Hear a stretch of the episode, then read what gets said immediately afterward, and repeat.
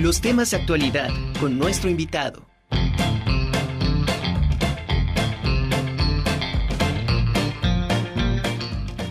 Continuamos en la conjura de los necios y bueno, nuestro siguiente invitado es el doctor Friedrich Thierry Palafox. Él es doctor en Desarrollo Regional por el Colegio de Tlaxcala, maestro en Historia y Licenciatura en Antropología Social por la UAP, diplomado en Desarrollo Cultural Comunitario y en Gestión del Patrimonio Cultural. Ha sido subjefe de investigación museológica, jefe del área de museología e investigador del Museo Nacional de los Ferrocarriles Mexicanos. Ha escrito diversos artículos sobre los ferrocarriles mexicanos y presentado varias ponencias relacionadas con el tema. El INA le otorga una mención honorífica en la categoría Fray Bernardino de Sahagún por la presentación de la tesis de, la, de licenciatura en Antropología Social. Bienvenido, doctor Friedrich, ¿cómo estás? Muy bien, Anamí, muchísimas gracias por, por la invitación y pues es un gusto y un honor eh, poder participar en este espacio que de alguna manera pues es eh, la casa, mi casa que me vio crecer como, como antropólogo y como historiador. Muchas gracias. Así es, doctor. Pues bienvenido siempre a Radio WAP, a TV WAP y por supuesto a tu alma mater. Oye, hoy, hoy nos vienes a platicar sobre un, libro que, em, que publicaste que se titula Entre rieles y vapor transcurre la vida. Un libro que nos, que nos lleva a viajar eh, muchísimo y que podría parecer parte eh, como de un cuento de ficción, pero, pero se trata de historias reales. Platícanos de este libro. Claro, este, bueno, precisamente este libro, como mencionas, Entre rieles y vapor transcurre la vida, eh, fue eh, parte de eh, la tesis que presenté para poderme titular como antropólogo social, ya hace algunos años de esto.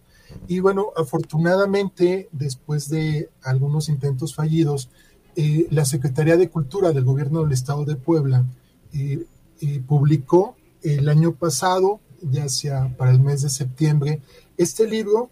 Y bueno, son eh, siete cuentos, eh, siete narraciones que nos dan cuenta precisamente de la cotidianidad, del sentir y de la manera de eh, vivir los ferrocarriles. Por en un inicio, en los primeros cuentos, por parte de los trabajadores ferrocarrileros, en el primer cuento se habla sobre las vivencias que tuvieron jefes de estación. Bueno, es una reunión de jubilados. Quiero decir que no es un libro académico como tal, es un libro de este, divulgación, pero hay muchas cosas que como científicos sociales podemos aprender de la cultura de los ferrocarrileros. Entonces, en este primer cuento eh, es una reunión de jubilados y ellos empiezan entre bromas a recordar justamente pues lo que es el trabajo en una estación de ferrocarril, a bordo de un tren, casi todo está, eh, hace relación a lo que tiene que ver con la época del vapor.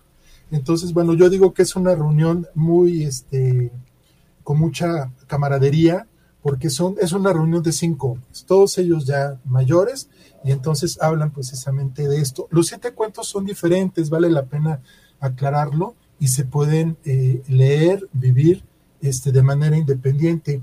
El segundo de ellos es un encuentro entre dos jubilados que trabajaron en el taller del ferrocarril interoceánico, aquí en la ciudad de Puebla, y de igual manera se ponen a recordar justamente cada uno de las labores. Uno era pintor, el otro era herrero.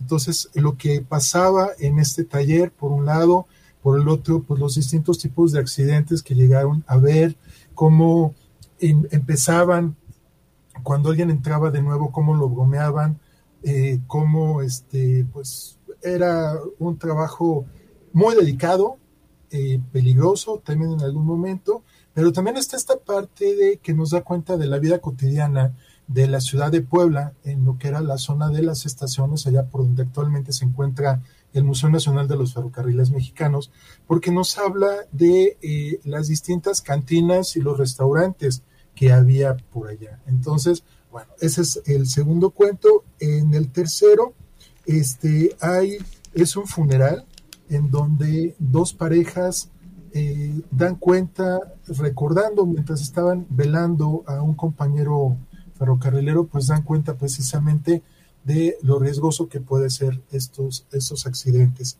En el cuarto, eh, con motivo de lo que yo llamé el Encuentro Nacional de, eh, Deportivo Siglo XXI de los Ferrocarrileros, se habla sobre los distintos deportes que practicaban los rieleros. Y es realmente muy rico el saber que, al igual que todos nosotros, sea, no solamente se, se limitaban a hablar de fútbol o de, o de básquetbol o de voleibol, hay alpinistas, eh, hay ciclistas, todo lo que ustedes imaginen. Y algo que eh, vale la pena destacar es que muchos de ellos, el siglo pasado, formaron parte de las elecciones olímpicas nacionales. Entonces, es, son dos locutores de radio que están a la espera de la inauguración del programa por parte de las autoridades correspondientes. Entonces, hacen esta reseña.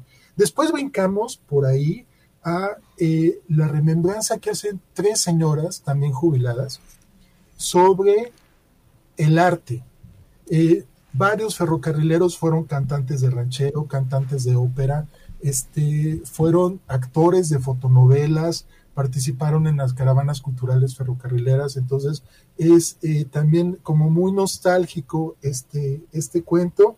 Después hablamos de, bueno, se menciona sobre la parte de cómo viven los pasajeros o cómo vivían cuando estaba funcionando el sistema cómo vivían los pasajeros eh, el ferrocarril, recordando pues las distintas clases que había, los, eh, si eran los carros de lujo o los asientos de madera, de cuando llegaban a las estaciones y cómo las vendedoras de comida desde abajo, algunas de ellas podían subir, si tienen por ahí alguna palanca con, con el personal del tren, pero eh, se habla también de esta variada y tan rica gastronomía que se podía disfrutar solamente en las estaciones de ferrocarril.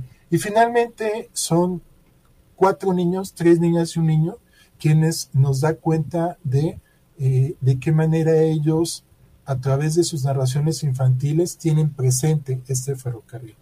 Eh, quiero este, agregar que esto, por un lado, pues bueno, es parte de, del ingenio de la construcción de, estos cuentos, por mi parte.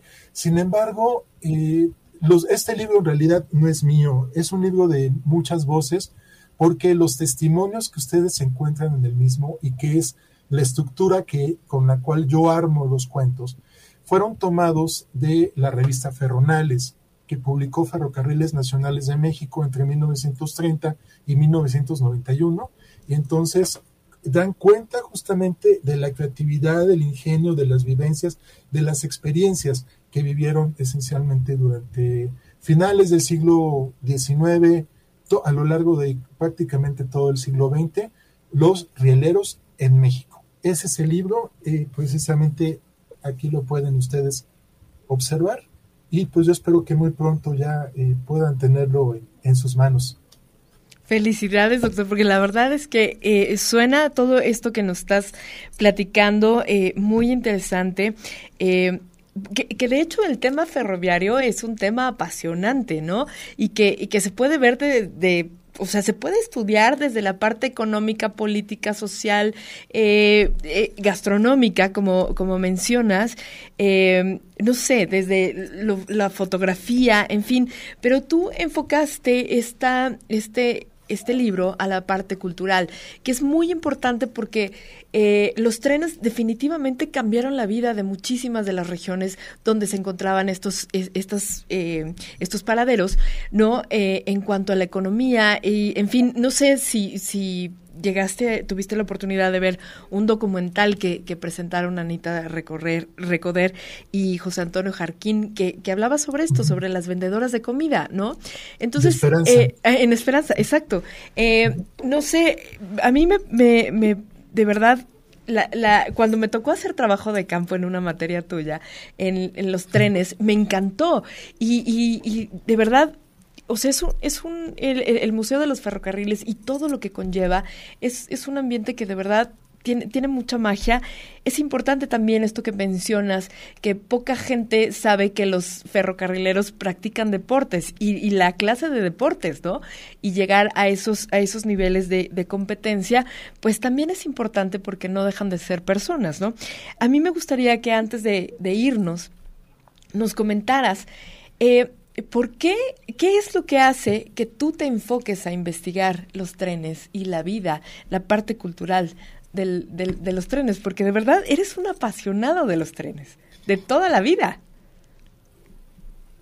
Este, gracias. Pues bueno, he llegado a pensar que si no fui ferrocarrilero en, en alguna otra vida, pero eh, ¿cómo surge esta historia? Cuando yo estaba estudiando antropología social, cuando todavía el colegio estaba en el edificio Arronte sobre Reforma, muy cerca de, del Zócalo, aquí en la ciudad de Puebla, este, había un pequeño letrero que decía que buscaban un estudiante para hacer una investigación en los ferrocarriles unidos de Yucatán o sobre los ferrocarriles de Yucatán. Entonces, cuando yo fui, eh, me dijeron, bueno, esto ya no se va a hacer, pero si no has hecho tu servicio, pues te invitamos a que estés. Y entonces ahí empieza la historia.